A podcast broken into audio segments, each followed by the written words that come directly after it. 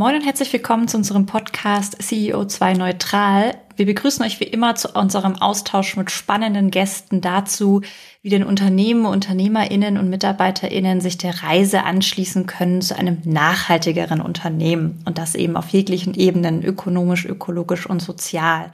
Wir befinden uns ja mit Fed Consulting auch seit 2019 auf der Reise zu mehr Nachhaltigkeit und äh, wollen euch da eben so ein bisschen mitnehmen, weil wir fest dran glauben, dass wir voneinander lernen können und eben hier Austausch sehr wichtig ist. Und wir, das sind wir immer, Nils und ich. Moin Nils, wie geht's? Ja, moin Maike, mir geht's eigentlich ganz gut. Ich war eben gerade noch in einem Elterngespräch in der Schule, das ein bisschen länger gedauert hat. Aber äh, jetzt äh, bin ich voll da. Wie geht's dir? Gut. Äh, keine Kinder, deswegen kein Elterngespräch heute bei mir. Ich sitze entspannt im Homeoffice und äh, freue mich vor allem auf die nächsten Minuten mit unserem Gast. Ähm, wen haben wir denn heute, Daniels? Ja, wir haben heute Varena zu Gast, äh, Varena Junge. Und ähm, ich glaube, Varena, wir haben uns kennengelernt über die Entrepreneurs for Future. Ja, Varena hat äh, ja unterschiedliche Stationen durchlaufen, äh, war mal bei der W-Mark, bei Lichtblick, hat dann Anyway mitgegründet und jetzt äh, Juke, ja, und kümmert sich halt ganz stark halt um das Thema Nachhaltigkeit äh, in, in ihren Themen, also auch also auch in ihrer Aktivität davor. Genau. Und wir werden heute auch nochmal über das Thema Emissionen sprechen, direkte, indirekte Emissionen und äh, uns halt in diesem Thema halt dann wieder auf unterschiedlichen Ebenen nochmal ein bisschen nähern, auch nochmal ein bisschen gucken in die Zukunft, äh, was da eigentlich auf uns zukommt, äh, was, was erwartet uns denn nach diesem äh, Carbon Footprint Thema, was wir jetzt äh, quasi alle am Wickel haben. Und da freue ich mich total auf den Austausch. Herzlich willkommen, Marina. Wie geht's dir? Danke. Ähm, mir geht's äh, sehr gut. Ich bin mit dem Fahrrad ins Büro geradelt und freue mich immer wieder, ähm, dass wir die Möglichkeit haben, hier auch mal im Team zusammenzusitzen und äh, noch an echten Whiteboards zu brainstormen. Das macht mir große Freude. Tut auch mal gut zwischendurch in dieser digitalen Welt, ne? ähm, Verena, wir starten ganz gerne immer mit einer Eingangsfrage ähm, und zwar ganz allgemein, wie du eigentlich zu dem Thema Nachhaltigkeit gekommen bist. Also würdest du sagen, es gab ein einschneidendes Erlebnis oder das Thema hat dich eigentlich schon immer begleitet? Äh, kannst du uns da mal so ein bisschen mitnehmen? Ich weiß nicht ganz genau, wie alt ich war, aber ich muss irgendwie zu, irgendwas zwischen ähm, 13 und 15, wahrscheinlich als der ähm, einer der ersten IPCC, also die Berichte des Weltklimarats veröffentlicht wurden. Ähm, da habe ich das irgendwo aufgeschnappt. Und ähm, seitdem hat mich das Thema eigentlich nicht mehr losgelassen, ähm, hat auch damals dann schon dazu geführt, dass ich mich ähm, bei Greenpeace engagiert habe, weil ich überhaupt nicht verstehen konnte irgendwie, dass diese Bedrohung auf uns zurollt und äh, alle so was? Quatsch, nö, ach, nicht so schlimm. Was? Das gibt's überhaupt? Nein, das gibt's doch gar nicht. Ne? Also äh, das habe ich vor, und das ist jetzt so ähm, gute äh, 15 Jahre her. Und seitdem begleitet mich das Thema. Und ich habe es dann tatsächlich auch. Ich habe Umweltwissenschaften studiert, weil ich erst dachte, ich muss das Problem mehr verstehen, habe dann irgendwann festgestellt, okay, das Problem ist eigentlich relativ klar definiert und auch schon vor zehn Jahren gab es einen ziemlich klaren wissenschaftlichen Konsens dazu. Es mangelt nicht an äh, Forschung in dem Bereich, es mangelt irgendwie an Umsetzung und Lösung und ähm, habe dann entschieden, dass ich mein berufliches und sowieso natürlich, äh, wenn man mit dem Thema so verhaftet ist wie ich, dann ist es auch immer ein privates Thema, ähm, darauf konzentrieren möchte und das irgendwie das ist, was ich womit ich meine Zeit verbringen will und habe auch schon viele Wellen und Entwicklungen äh, mit beobachtet und miterlebt. Ja, und jetzt hast du ja vor kurzem Juke äh, gegründet oder mitgegründet. Was macht ihr denn da jetzt aktuell? Worum kümmert ihr euch? Mit Juke gehen wir eigentlich das ganze Thema Carbon Footprinting auf Produktebene an weil wir einfach festgestellt haben, ähm, dass äh, zurzeit wird das ja viel auf Corporate-Ebene angegangen. Das heißt, man guckt sich an, was sind mit meinen Scope 1, Scope 2 und gegebenenfalls auch noch Scope 3 Emissionbereichen ähm, statt. Und was aber außen vor bleibt, sind eigentlich die Produkte. Und die sind auch ein ganz besonderes Feld, weil das so eine Interaktions Schnittstelle eigentlich ist, weil das ist eine geteilte Verantwortung von den Herstellern, von den ähm, Verkäufern, also den Retailern und den Kunden, ähm, die diese Produkte nachfragen. Also das ist auch gar nicht so ganz klar abgrenzbar und ähm, aus Datenperspektive nochmal deutlich herausfordernder. Und ähm, unser Ansatz ist, dass wir dort die Daten CO2-Daten ähm, automatisiert transparent darstellen wollen und das sowohl für die Unternehmen als auch für die Kundinnen, weil meine Annahme einfach ist, dass die äh, Währung ähm, oder der KPI ähm, Kilogramm CO2 einfach einer der zentralsten KPIs ist im 21. Jahrhundert und das nicht nur auf Unternehmensebene, sondern tatsächlich auch auf der Produktebene ganz relevant wird und auch eine Vergleichbarkeit schafft. Genau, und ich habe das vorher als Beraterin unter anderem auch gemacht, ähm, dass ich selber den CO2-Fußabdruck von ähm, Produkten ermittelt habe, viel in Bangladesch und China war, wo nun mal viele globale Lieferketten ähm, ihren Ursprung haben oder zumindest eine starke Mittel- und Produktionsphase und ähm, war einfach erschrocken davon, dass das Ganze, also meine Zeit als Beraterin dort liegt schon ein paar Jahre zurück und als ich mir das vor kurzem wieder angeschaut habe, quasi war ich erschrocken, dass sich da überhaupt nichts getan hat, quasi in dem Ansatz, wie man das angeht und ähm, dank den Möglichkeiten aber moderner Software-Technologie ähm, kann man das halt komplett anders angehen. Und genau das ist das, was wir machen wollen, um halt schnell Daten zu liefern, damit man nicht so viel Zeit darauf verbringt, Daten zu sammeln, sondern vor allen Dingen viel Zeit darauf zu gucken, wo liegen denn die Hotspots, worauf konzentriere ich und wie sehen denn dann Reduktionsmaßnahmen und Maßnahmen insgesamt aus, um diese CO2-Emissionen zu vermeiden, zu reduzieren und ähm, zu kompensieren. Also das bedeutet, ihr liefert quasi einen Service, den ich jetzt als Retailer beispielsweise äh, quasi halt irgendwie nutzen kann, den ich entsprechend einbinden kann in meine Shopsysteme und der mir dann halt dann irgendwie nach und nach auf einer immer größeren Datenbasis die entsprechenden Informationen bereitstellt, die ich dann halt irgendwie weiter einbinden kann? Oder wie kann ich es mir genau vorstellen? Ja, ja genau.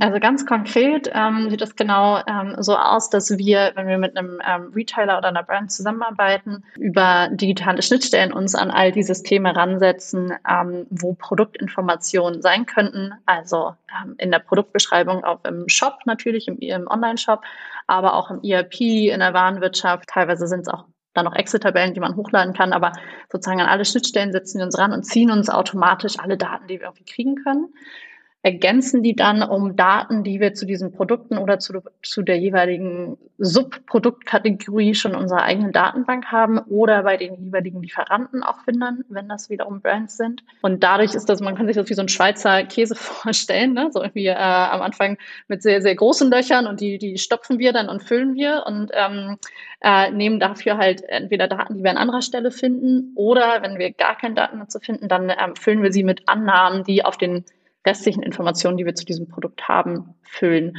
Und damit ähm, bekommt man immer auf jeden Fall ein Ergebnis und ähm, in Form eines sogenannten Product Carbon Footprints.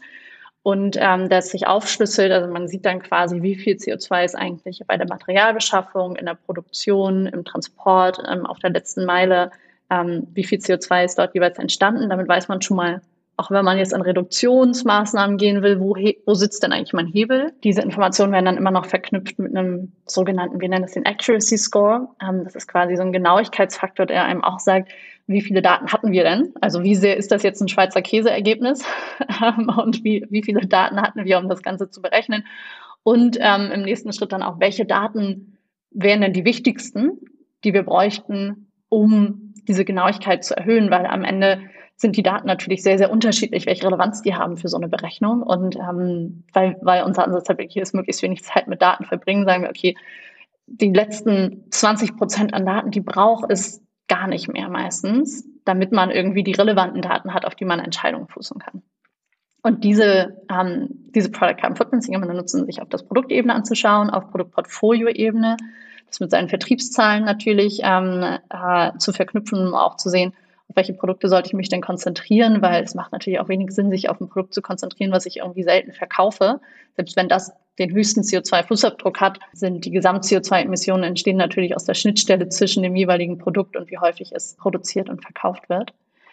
Und ich kann das Ganze, und das ist halt ähm, dann noch so das, das, der letzte Baustein, ähm, ich kann das Ganze dann auch nutzen, um diese Informationen tatsächlich ähm, den Shopperinnen transparent im Shopping-Erlebnis darzustellen. Als weitere Informationen, ähm, vergleichbar mit Kalorienangaben bei Lebensmitteln ähm, oder Materialangaben bei Textilien. Im nächsten Schritt können dann auch ähm, die Shopperinnen ähm, entscheiden, diese CO2-Emissionen im Warenkorb selber zu kompensieren oder der ähm, Shop bietet das an oder ähm, man macht das gemeinsam mit so einem Double-Up oder, oder ähnliches. Genau, das sind dann auch so die Möglichkeiten, neben den Reduktionsmaßnahmen, die die Unternehmen haben, auch die Shopperinnen einzubinden und Transparenz zu schaffen und eine Kommunikation dazu überhaupt. Ja, ähm, das ist natürlich ein ganz neues Feld, ähm, was dort erst entsteht, aber wir sehen einfach, dass die Kundinnen immer bewandter werden, was das Thema CO2 angeht und immer mehr hinterfragen, was heißt das denn wirklich und nicht mehr so diesen Siegeln vertrauen, die, wo, wonach gefühlt jedes Produkt heute eigentlich das nachhaltigste seiner Kategorie ist, ähm, weil alle sind heute irgendwie klimaneutral, nachhaltig und, und besser in irgendeiner Form. Das heißt, es gibt einfach diesen Trend zu Daten und zu echter Vergleichbarkeit. An der Stelle setzen wir an. Das war nicht so ganz kurz, aber ich hoffe, es hat ähm, die Grundlagen geschafft. Aber prägnant, nee, total spannend, weil ihr ja auch irgendwie äh, so unterschiedliche Zielgruppen damit trefft und vor allem dadurch ja irgendwie enabled. Ne? Also man hat danach einfach Informationen, um danach auch wirklich in die Tat ähm, zu gehen, was ich halt so cool finde, weil das hattest du ja auch so ein bisschen angesprochen, dieses sich im Detail am Ende zu verlieren, das äh, passiert ja auch mal ganz schnell, gerade beim Thema Nachhaltigkeit und CO2-Berechnung und so. Und aber zu sagen, hey, good for now und eure Accuracy wird ja immer höher werden, dadurch, dass ja irgendwie die künstliche Intelligenz ja auch lernt gelernt. Ähm, aber damit einfach mal zu starten und zu sagen, hey, also wir haben jetzt mal einen Wert und mit dem arbeiten wir jetzt einfach mal, ist ja auch ultra wichtig. Ich meine, bekommt ihr da irgendwie Feedback, auch, auch von den Retailern direkt? Also das ist auch tatsächlich etwas, was ich selber natürlich auch ähm, gemerkt habe in der Industrie und ähm, wo jetzt auch ganz viele an dem Punkt sind, dass ähm, so in den ersten Phasen, als das Thema Nachhaltigkeit aufging, da ging es sehr, sehr viel ums Reporting erstmal, um diese Daten zu sammeln und zu generieren. Und das hat auch unheimlich viele, die in diese Branche schon so vom Herren dann unheimlich frustriert, weil man eigentlich reingeht, um was zu verändern und dann beschäftigt man sich die ganze Zeit damit eigentlich erstmal nur Daten zu sammeln und ähm, die Hälfte da sich irgendwie aus den Fingern zu saugen, weil man nämlich keine Datengrundlage dafür hat oder die Basis zu schaffen, um das Ganze irgendwie zu messen. Um ehrlich zu sein, auf Unternehmensebene gibt es ja auch so ein paar Sachen, die sind einfach, dafür brauche ich noch nicht mal Daten, um zu wissen, dass ich die machen kann, ja, auf Ökostrom umstellen. Beim, äh, bei meinen Cloud-Diensten checken, ob die über Ökostrom laufen. Das sind schon mal so ein paar größere Hebel, ja. Und also so auf Büroebene, sag ich mal, ähm, kann man sich auch mehr oder weniger so eine Checkliste holen und die mal abarbeiten, ohne dass man sogar seine eigenen Daten kennt. Reiserichtlinie auf Flüge Und auf Produktebene ist das halt ja viel, viel schwieriger. Da fehlen uns wirklich die Daten. Aber auch dort dann wieder nicht so kompliziert zu werden und direkt sich drei Jahre damit aufzuhalten, irgendwie zu versuchen, perfekt alles zu verstehen ähm, und lieber schnell ins Machen zu kommen. Ich glaube, das ist auch das, was mich halt so antreibt. Ich bin sehr, ein sehr ungeduldiger Mensch und ich möchte gerne das irgendwie anpacken und dann gucken, okay, was, was macht man denn jetzt damit mit diesen Daten? Wie, welche Hebel nutzt man denn jetzt? Irgendwie sich darüber zu unterhalten. Ich glaube, das ist auch das, was dann nämlich auch irgendwie Energie freisetzt. Ähm, ich weiß nicht, ob ihr das gemerkt habt, auch in eurem Prozess, ne? Aber man, man, häufig ist das so dieser Prozess, man, man geht motiviert los und dann kommt so diese ermüdende Datensammelphase und Analyse so und ähm, und die nächste, der nächste Energieschub kommt dann eigentlich in dem Moment, wo man sich wieder damit auseinandersetzt. Was sind denn jetzt die Maßnahmen? Was sind die Aktionen? Ähm, ich weiß nicht, ob ihr das auch so bei euch wahrgenommen habt. Auf jeden Fall. Und äh, das kommt einem auch unwahrscheinlich lahm vor, ja. Also und also ne, und gleichzeitig, also weil das dann ja auch ewig dauert und ich dann auch teilweise wirklich äh, in Genauigkeit, also sozusagen ein Detaillevel das hatte, eben auch um die entsprechenden Siegel zu erreichen, äh, natürlich eben auch die ganze Daten, Datenerfassung ja erst überhaupt nicht auf das eigene Geschäftsmodell und vor allen Dingen nicht auf die, äh, auf die eigene Wesentlichkeit und den eigenen Scope halt irgendwie tatsächlich passt, ja. Und das ist dann halt irgendwie so bescheuert, wenn du dann wie Dinge da halt wie äh, mühsam lange aus der Buchhaltung und so weiter und so fort rausrechnen musst und du siehst aber eigentlich, der Hebel ist ganz woanders, ja. Und du würdest vielleicht auch einfach sagen, komm, äh, egal, machen wir einfach, rechnen wir mal 20 Prozent drauf, dann sind wir auf alle Fälle auf der richtigen Seite, weil wir sind hier in der Range von drei Prozent plus minus, ja. Ähm, und dann, dann können wir mal loslegen, ne? Äh, ja. Und gleichzeitig ist es ja dann äh, sozusagen, ne, das ist ja der, das eine ist die Hebel, das zweite Thema ist unser Lieblingsthema, Michael und meins, ja, wie man dann auch kompensiert. Das ist das nächste Thema, wo man auch irgendwie nicht so richtig weiterkommt. Also wir zumindest nicht. Also das ist nochmal ein spezieller Talk, glaube ich. Da können wir auch nochmal. Da, dazu können wir auch nochmal wann anders sprechen, weil wir haben ähm, äh, wir bieten ja, das kann ich noch mal am Rande vielleicht, äh, müssen wir dann noch mal eine zweite Session machen, aber wir haben ja auch ähm, eine Reihe an Kompensationspartnern, mit denen wir arbeiten und wir konzentrieren uns tatsächlich sehr auf kleinere Projekte, ähm, haben ein super spannendes lokales Projekt, erstes lokales Projekt, was tatsächlich als CO2-Senke funktioniert, ähm, was ja auch ähm, eigentlich extrem schwierig ist. Dazu können wir vielleicht bald noch mal mehr erzählen. Aber das sind die einzelnen Themen sind dann auch alle immer wieder noch mal so komplex, ähm, dass es, glaube ich, wirklich darum geht, irgendwie ins Tun zu kommen. Und ich finde das manchmal auch schade ähm, an der aktuellen Marktsituation, weil wir so eine Gemengelage haben, wo ähm, die Konsumentinnen zu Recht mehr Transparenz fordern und mehr Verantwortung der Unternehmen und die meisten Unternehmen das auch ja voll gecheckt haben und auf dem Weg sind und dann aber so eine Verunsicherung stattfindet, dürfen wir jetzt schon dazu kommunizieren, welche Siegel brauchen wir eigentlich, ähm, ab wann ist es Greenwashing, ab wann nicht. Und ich glaube, es ist sehr wichtig, dass es eine klare Grenze gibt auch, wo man sagt, okay, bestimmte Sachen und das zeigt man, sieht man auch gerade regulativ ähm, in Frankreich und England ist da deutlich weiter die sehr klar darin zu, sind zu definieren, was Greenwashing ist und dabei aber nicht sozusagen diese Energie zu bremsen und zu sagen, hey, es ist halt immer ein Prozess und man ist auf dem Weg und auch diesen Beweg kommunizieren zu dürfen und beschreiten zu dürfen irgendwie ähm, und nicht dann die ganzen äh, Leute zu verängstigen, damit dass sie eben das Gefühl haben, okay, ähm, egal was ich jetzt veröffentliche, ähm, der Shitstorm wartet auf mich. Ja, total spannend. Ich meine, kannst du da vielleicht noch mal ein bisschen näher drauf eingehen? Also wie haben denn so Länder wie Frankreich und Co. Also wo, wo ziehen denn die die Grenze? Und wäre das was, wo du sagen würdest, das würdest du eigentlich genauso ähm, auch global empfehlen? Tatsächlich basiert das, was ähm, England und Frankreich machen, auf dem Green New Deal der EU. Das heißt, es ist auch gar nicht so unwahrscheinlich, gerade auch mit der aktuellen Regierung, dass das auch in Deutschland in ähm, doch eher näherer Zukunft in ähm, Gesetzen niedergeschlagen wird. Ein Beispiel aus Frankreich ist der Begriff klimaneutral, ähm, der ähm, extrem streng ähm, ausgelegt wird und zum Beispiel nicht für kompensierte Maßnahmen genutzt werden darf. Wir haben gesagt, es muss quasi unterscheidbar sein in der Kommunikation. Habe ich die Null erreicht durch Reduktion, durch vermeiden oder durch Kompensation, weil es ansonsten für die Verbraucherin nicht unterscheidbar ist, ähm, wenn das sozusagen so wischiwaschi unter einem Begriff zusammengefasst wird.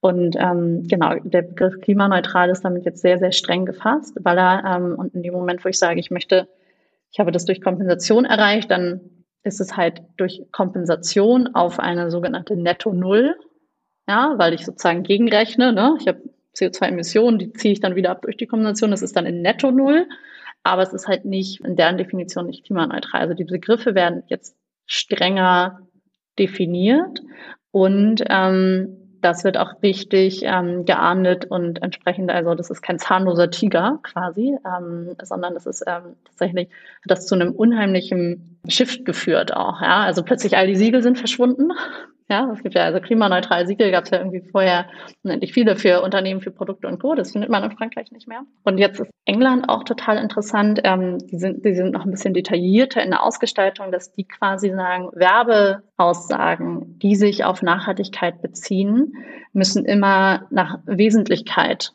berücksichtigt werden. Das heißt, wenn ich ein ähm, Produkt habe und ähm, eine Verpackung, und ich jetzt sage, das ist 50 Prozent weniger CO2 ähm, und mit so einem Sternchen vermerke, dass sich das aber nur auf den Verpackung bezieht an der Stelle, dann äh, ist das äh, nicht mehr erlaubt, weil es nicht wesentlich ist, weil die meisten CO2-Emissionen durch das Produkt entstehen und nicht durch den Deckel und man sozusagen nicht so einzelne sich Sachen rauspicken darf, die man gerne kommunizieren würde als Vorteil, sondern muss immer sagen, betrifft es tatsächlich die wesentlichen Emissionsfaktoren. Also da, wo am meisten CO2 entstanden ist, wenn ich das reduziert habe, dann darf ich das auch kommunizieren, aber ich kann quasi nicht ähm, Teilerfolge, die im Verhältnis zu dem Gesamtprodukt oder zu dem Gesamtservice deutlich kleiner sind, ähm, einzeln herauspicken ähm, und nur die darstellen. Da gibt es auch ähm, weiß gar nicht, ob ihr Shownotes habt oder so, aber es gibt, ähm, das kann man, ähm, dadurch, dass es äh, UK ist, ist das auch ganz angenehm, wenn man es auf Englisch lesen kann. Ähm, für die Englisch sprechenden ähm, kann ich das auch gerne sonst mal verlinken oder man kann mich anschreiben dazu. Aber das ist tatsächlich sehr interessant, wie sich ähm, das dorthin entwickelt, dass gesagt wird, wir wollen es ermöglichen, dass dazu kommuniziert wird, aber wir wollen es halt ermöglichen, dass es für Konsumentinnen nachvollziehbarer ist. Und ähm, dazu braucht es halt bestimmte Regeln in der Kommunikation ähm, welche Begriffe man zum Beispiel für was verwendet und wie man Sachen im Verhältnis darstellt. Sehr begrüßenswert, ja, weil das ist natürlich auch was, was halt die gesamte, den, die gesamte Diskussion halt verschiebt, weil das ja immer irgendwie immer nur Teilaspekte sind. Oder häufig sieht man das ja in der Werbung. Ja. Also es gibt ja quasi, wenn man jetzt tatsächlich lineares Fernsehen äh, schaut, äh, gibt es ja quasi kaum noch Fernseh, kaum noch eine Werbung, die nicht, äh, wo es nicht um die Nachhaltigkeit der Produkte geht. Ja. Und irgendwie ist es ja cool so, ne, weil es zeigt halt, die Unternehmen sind alle irgendwie und haben erkannt, okay, das Thema ist relevant. Ich glaube, wir sind gerade an so einem, so einem Turning Point quasi. Okay, alle sind auf dem Weg, aber jetzt müssen wir uns ein bisschen genauer werden in dem, was wir da eigentlich tun und wie wir das Ganze betiteln und auch, dass wir rauskommen aus so einem fuzzy äh, Buzzword-Bingo ähm, hin zu einem, einer echten Vergleichbarkeit und einer Transparenz dazu. Und auch einer echten Veränderung damit, ne?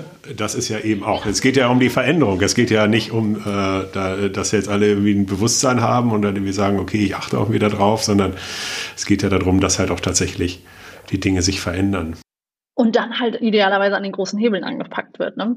Das ist auch ressourceneffizient, nämlich auf Unternehmensseite, wenn ich mich auf die ähm, Hebel konzentriere. Und das finde ich halt auch so spannend, wenn man auch jetzt über Produkte und Services nachdenkt, weil das in der Regel an die Unternehmens-DNA rangeht. Ähm, in dem Moment, wo ich mich mit Corporate Scope 1 und 2 Emissionen beschäftige, wie gesagt, ne, da bin ich eigentlich in so einem Art Checklistenbereich und ähm, da ähneln sich auch alle Unternehmen, ähm, mehr oder weniger. Aber wenn ich über Produkte und Services nachdenke, dann ist das halt die DNA meines Unternehmens, die damit in der Regel angesprochen wird. Und die Frage, worauf fußt eigentlich unser Geschäftsmodell und wie sieht die Veränderung dort aus? Und das ist am Ende immer der größte Hebel natürlich, den ein Unternehmen hat. Das ist schön ähm, und sehr begrüßenswert, wenn es auch in den Kantinen Veggie-Angebote gibt oder sogar auf Veggie umgestellt wird. Aber wenn man sich das im Verhältnis anguckt zu meistens die Emissionen, die durch die Produkte und Dienstleistungen entstehen, ist das halt immer nur ein sehr kleiner Teil. Wenn man sich E-Commerce-Unternehmen anguckt, sind 80 bis 90 Prozent der CO2-Emissionen produktbezogen. Da, damit sieht man, wo liegt denn der Hebel. Aber es ist dort halt auch schwieriger, weil es halt diese Interaktion ist aus nicht nur ich als eigenes Unternehmen, sondern es gibt halt Lieferketten ähm, und Vorketten und das ähm, sorgt aber auch dafür, dass gerade deshalb auch dieser Hebel wiederum noch größer ist, ja. Weil ich nicht nur auf mich selber Auswirkungen habe, sondern halt auch auf mein Netzwerk an Lieferanten, an Partnern, an Kunden. Ähm, und ähm, das wird ja auch äh, häufig so ein bisschen unterschieden zwischen auf Personenebene zwischen Fußabdruck und Handabdruck. Ne? Fußabdruck ist das, was ich selber an ähm, CO2 emittiere und Handabdruck ist quasi das, was ich durch mein Wählen, durch darüber sprechen, äh, durch äh, solche schaffe. Und auf Unternehmensebene ist das eigentlich die Unterscheidung zwischen, was findet in meinem Head Office statt und was findet in meinen Dienstleistungen und Produkten statt. Dann nochmal eine andere Kategorie, also direkte und indirekte Emissionen. Äh, da halt vielleicht nochmal ein bisschen drauf zu sprechen zu kommen. Das geistert ja auch so ein bisschen rum. Kannst du da nochmal versuchen, Licht ins Dunkeln zu bringen. Genau, also man kennt das ja, es gibt ja diese Scope 1, 2 und 3 äh, nach dem Greenhouse Gas Protocol. Das ist so ähm, eigentlich der bekannteste Standard für ähm, die Berechnung von CO2-Emissionen für Unternehmen. Scope 1 bezieht sich ähm, auf alle direkten Emissionen und Scope 2 und Scope 3 dann schon auf indirekt. Und diese indirekten kann man jetzt aber teilen in welche, die noch näher dran sind an mir und welche, die weiter weg sind. Und ähm, die indirekten, die näher dran sind, ist, ähm, was gibt's sozusagen in der Kantine zu essen, wie kommt meine Mitarbeiterin zur Arbeit und solche Sachen. Und weiteren indirekten sind halt aber auch die Warenhäuser, die ich habe, die ähm, Logistik, die ich in Anspruch nehme, die über mich läuft.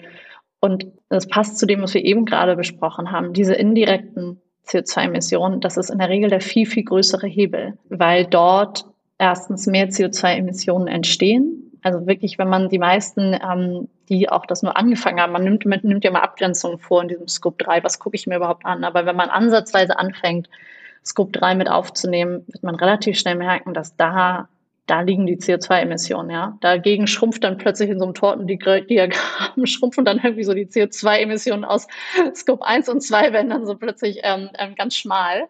Ähm, und je mehr ich reingucke in Scope 3, je mehr wird's, weil je weiter ich die Grenzen quasi fasse, was ich mir angucke, ja. Wie weit gehe ich in die Lieferkette rein, also in die vorgelagerten Prozesse und wie weit gehe ich auch in die nachgelagerten Prozesse rein. Ähm, das Beispiel, wenn ich ein Hardwareunternehmen, äh, Hardware produziere als Unternehmen, bin ich eigentlich auch mitverantwortlich für die CO2-Emissionen, durch die, die durch die Nutzung meiner Produkte entstehen. Ähm, Automobilindustrie das Gleiche, weil ich das Produkt halt so designen kann, dass es mehr oder weniger ähm, energiesparend ist, auch in der Benutzung. Also das sind die nachgelagerten indirekten Emissionen. Und die sind, weil die immer ähm, so einen großen Multiple drauf haben, ja, weil wenn ich ein großes Unternehmen, äh, das entsprechend vervielfältigt sich, ist dieser Hebel dort halt enorm und den kann ich ansetzen, natürlich in der Produktdesignphase, ähm, dass ich da drauf achte und ich kann auch im Vertrieb natürlich darauf achten, welche Produkte stelle ich denn nach vorne zum Beispiel, wenn ich mein eigenes Portfolio kenne und sicherlich immer eine Mischung habe an besseren und schlechteren Produkten, ähm, habe ich in ganz vielen unterschiedlichen Möglichkeiten jetzt Stellschrauben, die man nutzen kann. Und das ist eigentlich der Blick auf indirekte CO2-Emissionen, für die ähm, ich aber durch ähm, bestimmte Ansätze trotzdem eine Verantwortung tragen kann und einen Beitrag leisten kann, die zu reduzieren, auch als Unternehmen. Was ich dabei auch total spannend finde, wir hatten, ich glaube, äh, in unserem letzten Talk ähm, hatten wir äh, mit, Siemens gesprochen, also mit dem Nachhaltigkeitsverantwortlichen in der IT bei Siemens. Und äh, was halt irgendwie auch, also was ich auch eine tolle Rolle finde, also der, der IT Sustainability, ja, bei mehreren hunderttausend Mitarbeitenden ist das ja auch schon mal ein Hebel, ja, weil das natürlich auch eine riesen Querschnittsfunktion ja. ist. Und ähm, also nur daraus, also aber eben auch an dem Impact, ja, weil das natürlich unfassbar viele äh, Zulieferer und Dienstleister dahinter betrifft, ja, und dass du, dass du bedeutest ja, dass du halt im Endeffekt ja auch als, aus der Konzernperspektive natürlich einen riesigen Hebel hast in die Lieferketten rein und eben natürlich eben auch über entsprechende Standards einfach eine, quasi eine gesamte Branche halt dann quasi drehst, ja. Und das ist schon, ja. äh, das ist schon gewaltig, weil sich alle mit dem Thema beschäftigen müssen. Ne? Das sieht man natürlich bei EcoVadis jetzt zum Beispiel auch, ne? wenn die jetzt irgendwie, wenn die Großen erstmal anfangen, dass sich das so durchreicht und plötzlich aus, ein, aus was weiß ich, aus 30 Unternehmen plötzlich zigtausend werden, die halt dann irgendwie sich mit dem Thema beschäftigen müssen. Ne? Ich finde, das ist wieder was, was, man kann das jetzt sehen als, oh Gott, das ist ja super anstrengend, weil da muss ich mit so vielen zusammenarbeiten, ja. Und das ist nicht so was Einfaches, was ich so jetzt für mich einfach umsetzen kann. Aber gleichzeitig kann es halt auch die anderen mit inspirieren und mitreißen. Und man macht sich so gemeinsam auf den Weg und unterstützt sich halt auch dabei. Also es geht am Ende nicht ohne Zusammenarbeit, wenn ich auf Produkte und Services gucke, ja. Ähm, weil die entstehen ja nie in einem Silo irgendwie. Genau. Und ich finde, das ist was, was, das macht das total spannend und irgendwie ähm, auch spaßig damit auseinanderzusetzen, weil man diese Hebel merkt und merkt, was ist da für ein Potenzial dahinter, ja. Und da, umso wichtiger ist dann aber, sich zu fokussieren, weil sonst, wenn man dann auch noch so viele Stakeholder mit drin hat, ja, dann äh, wird es schnell fuzzy und ähm, man verliert sich in kleinen Kleins und sich dann zu fokussieren und zu verstehen, welche Hebel nutze ich denn, was kann ich selber machen und was mache ich zusammen mit meinen Partnern, hilft halt ähm, total und ist am Ende in Bezug auf Klimaschutz auf jeden Fall ähm, die grö viel größere Macht, die ähm, man als ähm, Mitarbeiter, die man als Unternehmerin, ähm, die man als ähm, Abteilungsleiterin und die man am Ende aber auch als Shopperin hat. Ja, absolut. Und also großartig, was ihr da eben auch, auch mit Jug dann einfach bietet, äh, sowohl den Konsumentinnen, aber vor allem, glaube ich, auch den Unternehmen, einfach da auch Entscheidungen rauszufällen und auch zu priorisieren und eben, ja, die, die Hebel zu erkennen, die man hat. ist ja total cool. Ähm, eine ganz letzte Frage, bevor wir zum Appell kommen, die mir jetzt doch nochmal kommt, ist so ein bisschen, die, die Frage, die dann immer irgendwann kommt, wird es dann jetzt so viel teurer für den Konsumenten dann am Ende, wenn wir wirklich eben auf eine nachhaltige Lieferkette achten, wenn wir eben wirklich schauen, dass wir die Scopes alle darstellen, dass wir kompensieren etc. Wie, wie würdest du das denn beantworten, so eine Frage? Ich würde immer sagen, es wird günstiger weil es wird günstiger als das, was es uns kostet, wenn wir es nicht machen. Und das ist leider was, was wir als Menschheit nicht besonders gut sind, ja, die Zukunft zu antizipieren. ähm, das ist irgendwie äh, sehr schade, aber das ist die einzige richtige Aussage dazu aus meiner Sicht. Und äh, natürlich, das heißt, kurzfristig merken wir eine Veränderung, aber wir sehen zum Beispiel heute ja schon an den Energiemärkten, dass ähm, Preise so enorm steigen aufgrund unserer Abhängigkeit und der Preisentwicklung bei ähm, den Fossil Fuels, ja, also ähm, bei der Kohle ähm, und Atomenergie. Und ich finde, das ist mal das beste Beispiel dafür, dass es am Anfang zunächst mehr gekostet hat, weil wir das natürlich auf den Weg bringen müssen. Und dafür ist zum Beispiel auch Kompensation einfach ein wichtiges Tool, weil es uns eine Brücke schafft, bis wir dort angekommen sind. Ähm, und es auch ermöglicht, uns Technologien zu entwickeln. Ähm, also es gibt ja auch innovative Kompensationsprojekte, die wirklich ähm, Technologien entwickeln, die uns helfen, zusätzlich zu den Reduktionen auch CO2-Senken zu schaffen. Und die, wir brauchen alles. Ja, wir brauchen alles, was wir irgendwie kriegen können. Äh, wir brauchen die Reduktion direkt in der Supply Chain, aber wir brauchen halt auch die Möglichkeit, das, was es immer noch an verbliebenen CO2-Emissionen geht, dann irgendwo nachhaltig und sinnvoll einzusetzen oder zu binden wieder ähm, und zurückzuführen. Ja, aber auf deine Frage, meine klare Antwort, es wird günstiger als das, was es uns sonst kosten würde. Vielen Dank für deine Zeit, Verena. Ähm, es war ein richtig cooler Talk und ich habe es ja gerade schon ein bisschen angeteasert. Wir bitten am Ende nochmal jeden Gast äh, um einen kleinen Appell. Also alles, was du jetzt vielleicht nicht loswerden konntest in den letzten 30 Minuten ähm, oder du einfach unseren Hörerinnen noch mitgeben wolltest, darfst du jetzt nochmal loswerden.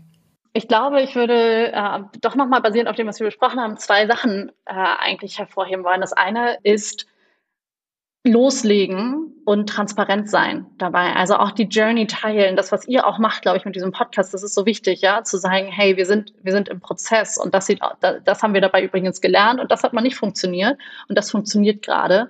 Diese, also eigentlich am Ende Transparenz und Authentizität in dem Umgang ist das, was einen am langfristigen auch tragen wird, sowohl aus einer internen als auch aus einer externen Perspektive. Der zweite Punkt ist dann mit so einer Transparenz auch ins Machen zu kommen und ehrlich sein zu, wir konzentrieren uns jetzt gerade da drauf und wir haben idealerweise die größten Hebel identifiziert und wir wissen, wir haben ein paar Sachen noch nicht durchdrungen, aber wir haben für uns verstanden, das sind jetzt erstmal die großen Hebel, die wir drehen ähm, und äh, danach kümmern wir uns um andere Sachen, weil man am Ende des Tages meistens begrenzte Ressourcen hat. Aber ehrlich sein und sich aufs Wesentliche konzentrieren sind aus meiner Sicht die totalen Erfolgs Faktoren, die einem das auch selber Spaß machen dann, weil man nicht das Gefühl hat, man muss was erzählen und man kümmert sich ums Klein-Klein. Sehr schöner Appell.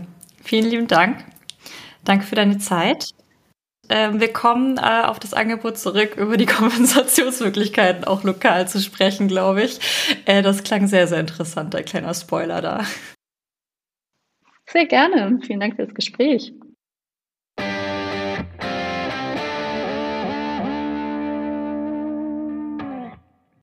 Ja, Nils, wir haben mit Varina gesprochen. Tolle Gesprächspartnerin, äh, tolles Gespräch. Wie fandest du es?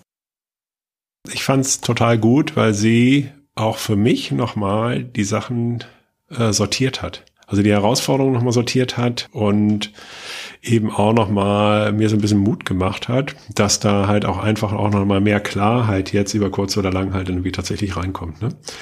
Auf der anderen Seite haben wir natürlich so ein bisschen, ist diese Bestätigung ja auf der einen oder anderen Ecke natürlich auch nochmal wieder dabei. Also dass diese, äh, ja, das ist ja doch darum geht, sich auf den, auf den Weg zu machen ich habe nochmal mitgenommen, dass es einfach auch hierbei um Transparenz geht und um Ehrlichkeit, ähm, ne, weil das eben, weil das ist halt irgendwie ja hier ein Marathon, ja, und den wir auch als Unternehmen halt irgendwie laufen müssen und Insofern geht es ja um ständiges Verbessern. Das Thema Wesentlichkeit, die richtigen Hebel sich anzugucken, um dann halt auch ein Erfolgserlebnis halt irgendwie zu haben. Direkte, indirekte Emissionen hat auch für mich nochmal, also auch nochmal diese Differenzierung anhand der Scopes, äh, war irgendwie auch nochmal sehr schön anschaulich für mich. Äh, zusammengefasst. Und du? Ja, ich mag halt auch nochmal diesen, diesen pragmatischen Ansatz, ne, wo zu sagen, hey, wir liefern dir ganz, ganz schnell Daten, die sind vielleicht jetzt noch nicht bis ins letzte Mühe perfekt und vielleicht fehlt noch die letzte Rundung irgendwie, um genau zu sagen, dass es so und so viel CO2-Emissionen sind, aber du hast schon eine valide Aussage und du kannst damit arbeiten. Also sozusagen diesen, ähm, ja, die, diese Brücke zu bauen, um direkt ins Handeln zu kommen. Das finde ich äh, total charmant. Das hat sie auch so, so schön erzählt, irgendwie, dass sie auch selber sagt, ey, ich bin ein pragmatischer Typ, ich, ich will loslegen. Ähm, finde ich das eine total schöne, ein total schönes Angebot, das sie da einfach geschaffen haben für Firmen, aber natürlich auch für Konsumentinnen, überhaupt Entscheidungen zu treffen.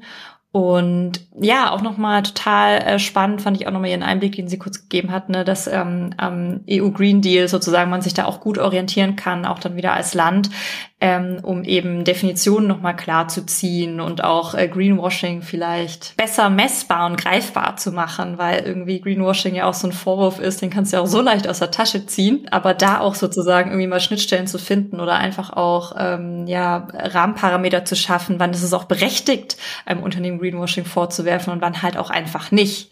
Weil ähm, haben wir auch schon ein paar Mal diskutiert in dem Podcast, äh, diejenigen, die was machen, die transparent sind, die kriegen auch meistens dann so Shitstorms und das ist ja auch gemein, weil die, die gar nichts machen, die sind halt so, naja. nee, also cooler Talk, hat Spaß gemacht. Ja, auch. Ich freue mich schon auf den nächsten, Maike. Bis bald.